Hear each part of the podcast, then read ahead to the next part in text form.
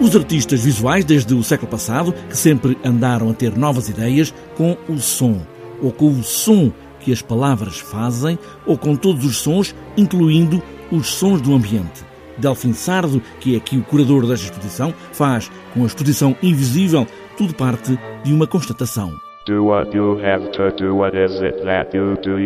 A partir do momento em que existe som gravado, em que é possível gravar som, digamos, em que generaliza a gravação sonora, não, digamos, a partir do, da, da, segunda década do século XX, a partir de 1914, 12, 13, 14, uh, os artistas começam a fazer peças que são peças ou para voz, ou concebendo Uh, mecanismos que produzem sonoridades. É o momento, no início do século passado, até este momento onde os artistas ligam todas as artes e técnicas e os artistas plásticos alargaram horizontes para despoltarem a imaginação do espectador ou usarem o som como matéria escultórica, podemos dizer.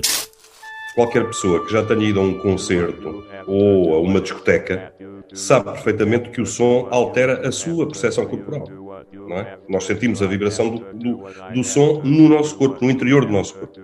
E, portanto, o som, ao contrário da visão, a visão nós podemos fechar os olhos e não ver, se assim optarmos, o som entra por buracos que existem no nosso corpo inexoravelmente. E é com esta matéria que Delfim Sardo parte para a exposição Invisível mapear estes artistas e juntá-los para que na exposição possam ser ouvidos e partindo do projeto já apresentado pelo curador em Espanha e Israel em 2007. Agora, em Lisboa, numa versão aumentada, numa cronologia. A exposição tem uma componente histórica, em que tem peças para voz do, do Marinetti, portanto, o primeiro futuri, um dos primeiros futuristas, criador do Manifesto Futurista, eh, do Luigi Russolo, que é um compositor que em 1914 fez uma sinfonia só composta por ruídos, produzidos através de instrumentos que ele próprio fabricou e que pretendiam, digamos, replicar numa sinfonia